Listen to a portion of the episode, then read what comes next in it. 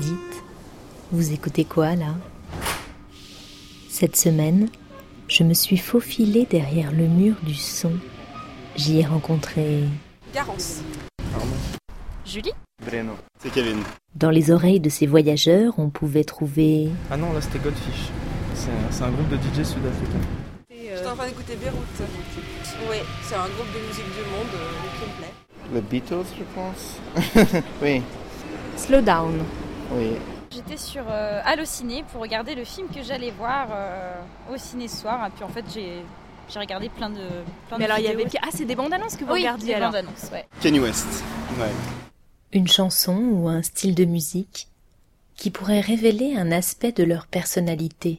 Euh, si, c'est FFF. De FF. C'est un vieux morceau de, de FFF qui dit euh, capable du meilleur, mais surtout du pire en fait. Euh, ce sera de la musique classique, je pense.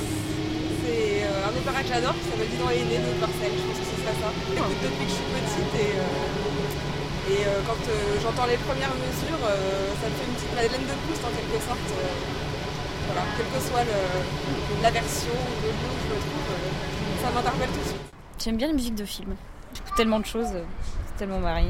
Je peux vous dire que j'aime les Beatles le plus, donc je pense qu'il dit quelque chose de moi, mais j'aime Andy Folk aussi. Toute la mauvaise humeur du monde n'est pas concentrée dans les transports en commun parisiens. Bah justement, de prendre ces petites choses. Non, ça pimente un peu la vie.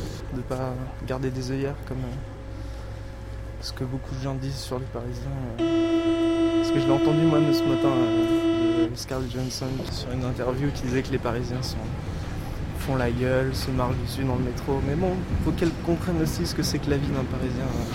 C'est comme moi ma vie là, je travaille beaucoup. euh, euh, on a tous notre vie aussi.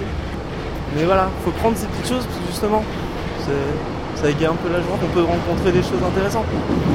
Mais tout le monde, pour, tout. Dans un sens, je trouve ça dommage. Effectivement, il y y a plus de communication entre les gens.